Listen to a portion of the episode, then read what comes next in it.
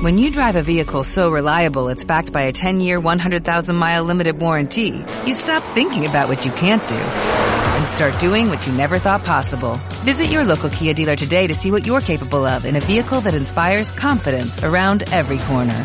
Kia, movement that inspires. Call 800-3334-KIA for details. Always drive safely. Limited inventory available. Warranties include 10-year 100,000-mile powertrain and 5-year 60,000-mile basic. Warranties are limited. See retailer for details.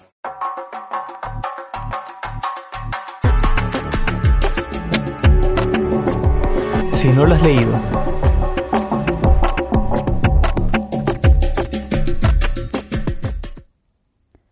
Autobiografía narrada por Tyson, pero escrita por Larry Sloman, que relata la crudeza de la vida de la leyenda de los pesos pesados, desde sus orígenes en Brooklyn, donde nos cuenta de su infancia llena de escaseces, teniendo que vivir en casas abandonadas, pasando hambre, sin luz ni agua, además de ser víctima y presenciar actos de violencia extrema, tanto en su propio hogar como en su barrio.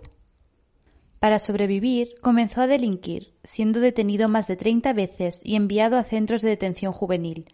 En uno de ellos acudió a una charla de Mohamed Ali, que lo inspiró a tomar la vía del deporte. En otra oportunidad, conoció a un exboxeador, Bobby Stewart, que lo entrenó durante varios meses y que le presentaría al famoso entrenador Cus D'Amato, quien luego se hizo cargo de su tutela a los trece años, prometiéndole que sería campeón mundial de los pesos pesados. A los veinte ya lo era, y el más joven de la historia. Pese a su éxito, los problemas no terminaron ahí.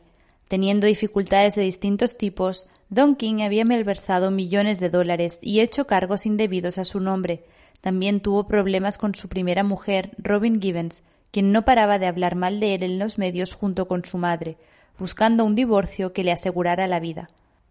Además, en 1992 fue condenado a seis años de prisión por violar a Desiree Washington, reina de belleza.